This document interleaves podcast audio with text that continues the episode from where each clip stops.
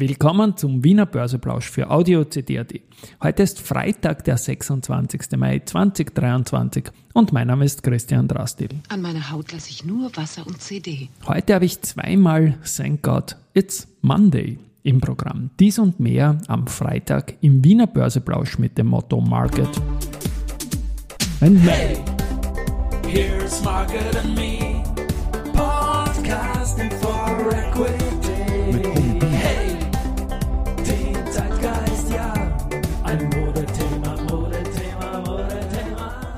Ja, die Börse als Modethema und die Mai-Folgen des Wiener Börseplausch sind präsentiert von Wiener Berger und der österreichischen Post, deren Soundlogo im Hintergrund erklingt.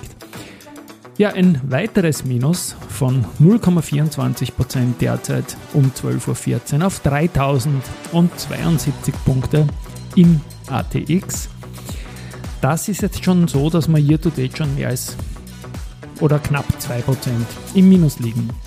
Schöller Blackman Oilfield ist heute Gewinner mit plus 4,3%, dann die OMV mit plus 0,7% und die Post mit 0,6%. Auf der Verliererseite erneut der Verbund unter 70 Euro, danke Herr Bundeskanzler, mit 1,5% im Minus.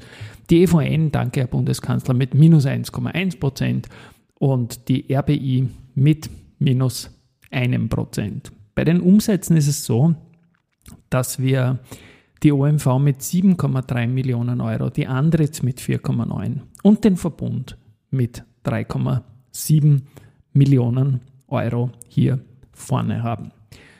Die Umfrage, ob ATX oder ATXDR, die steht momentan auf Basis von circa 60 Rückmeldungen von Hörerinnen und Hörern ganz, ganz eindeutig in Richtung ATX.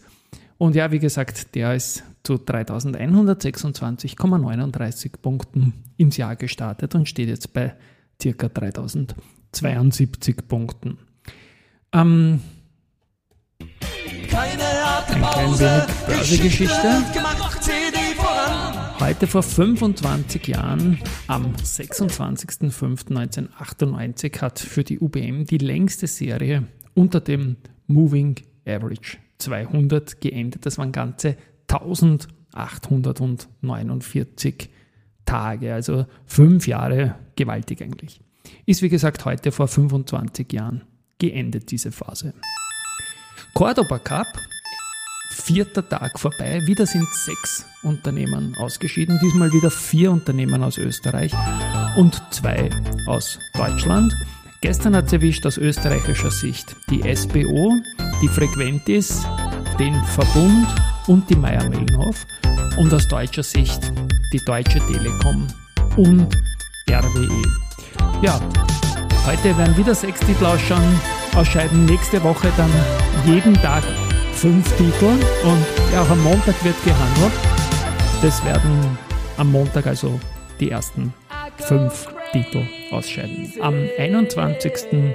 Juni äh, haben wir dann das Ergebnis mit einem Sieger. Das ist der 45. Jahrestag von Cordoba dann. Gut, zu den Nachrichten. Die Unica hat im ersten Quartal die verrechneten Prämien um 6,5 Prozent äh, steigern können. Und ja, nach einem guten Geschäftsjahr 22 sind wir in CE und Österreich weiter auf gutem Kurs, sagt CEO Brandstätter. Ein belastbarer Ausblick ist trotzdem nicht möglich, weil Krieg, Unsicherheiten, Kapitalmarkt, so ist man da lieber vorsichtig. Die Immofinanz hat im ersten Quartal eine Vollkonsolidierung der Immo äh, gemacht und damit Zuwächse bei den Mieterlösen und dem operativen Ergebnis natürlich erzielen können. Die Mieterlöse haben sich damit um 83 Prozent auf 128,4 Millionen Euro äh, erhöht und das operative Ergebnis auf 82,5 nach 38,1 mehr als verdoppelt. Der nachhaltige FFO1 aus dem Bestandsgeschäft ist ebenfalls verdoppelt, nämlich von 34,4 auf 72,5.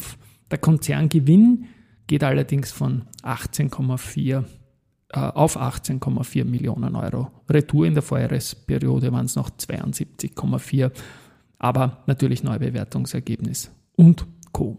Esimo selbst hat im ersten Quartal äh, vor allem aufgrund von Zukäufen, also auch anorganisch, vermietet er Immobilien in CI von 57 auf 80 Millionen Euro. Erlössteigerung gehabt und EBIT war 19 Millionen Euro nach 20,4 im Vorjahr. Gut, was haben wir dann noch? Dann haben wir mal wieder so etwas hier. Einen Antrittsauftrag. Und zwar Castamonu, eine Faseraufbereitungslinie für die Produktion von MDF in der Türkei, ist gestartet. Und das geht für die Keas und die sind der größte Holzwerkstoffplattenhersteller der Türkei. Und die chinesische Shandong Nanshan Aluminium hat die andere jetzt wiederum beauftragt mit einer Lieferung von zwei kontinuierlichen Wärmebehandlungslinien.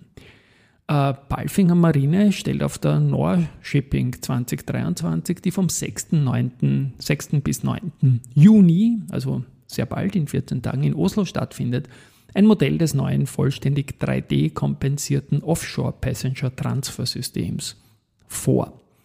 Ja, das ist das. Zweite Mal haben wir noch Thank God It's Monday. Das wird dann irgendwie so ein Fokus sein, dann ab übernächster Woche weil dann startet 30 mal 30 Finanzwissen Bur. 30 mal 30 heißt 30 Folgen, äh, 30 Minuten. Ich werde mich bemühen, äh, aufbauend hier Wissen zu vermitteln. Wir kommen dann in Summe auf 900 Minuten und jeden Montag eine neue Folge. Die letzte Folge dieser 30 Folgen geht sich dann in der Kalenderwoche 52 aus. Ich werde ein bisschen Saisonalität noch einbauen und freue mich riesig auf diese Herausforderung. Es wird auch von der FMA und so das eine oder andere dabei sein. Also ich glaube in Summe eine, eine spannende Sache mit mehr als zehn Partnern und in Kürze starten wird auch der Podcast mit dem Wifi Wien. Gut. Und heute abschließend habe ich noch Research. Bärenberg stuft SPÖ von SPÖ, sage ich jetzt, weil ich die ganze Zeit an Karl Babler denke. Ähm, SBO von Old of Buy und sieht ein Kursziel von 66 Euro. Steve L. bestätigt Kaufen für Pira Mobility, mit einem Kursziel von 96 auf 97,8. Die Baderbank stuft EVN mit Ad und Kursziel 27,2 Euro ein. Die Analysten erachten den EVN-Ausblick als ziemlich konservativ. Barclays hat sich die EVN ebenfalls angeschaut, sagt Equal Weight und nennt ein Kursziel von 25 Euro.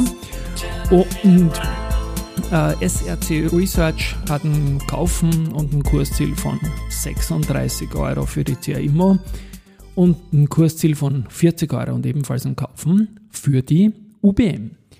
Gut, wir hören uns am Montag, thank Gott. Jetzt eine schöne Pfingsten wünsche ich. Tschüss und Baba.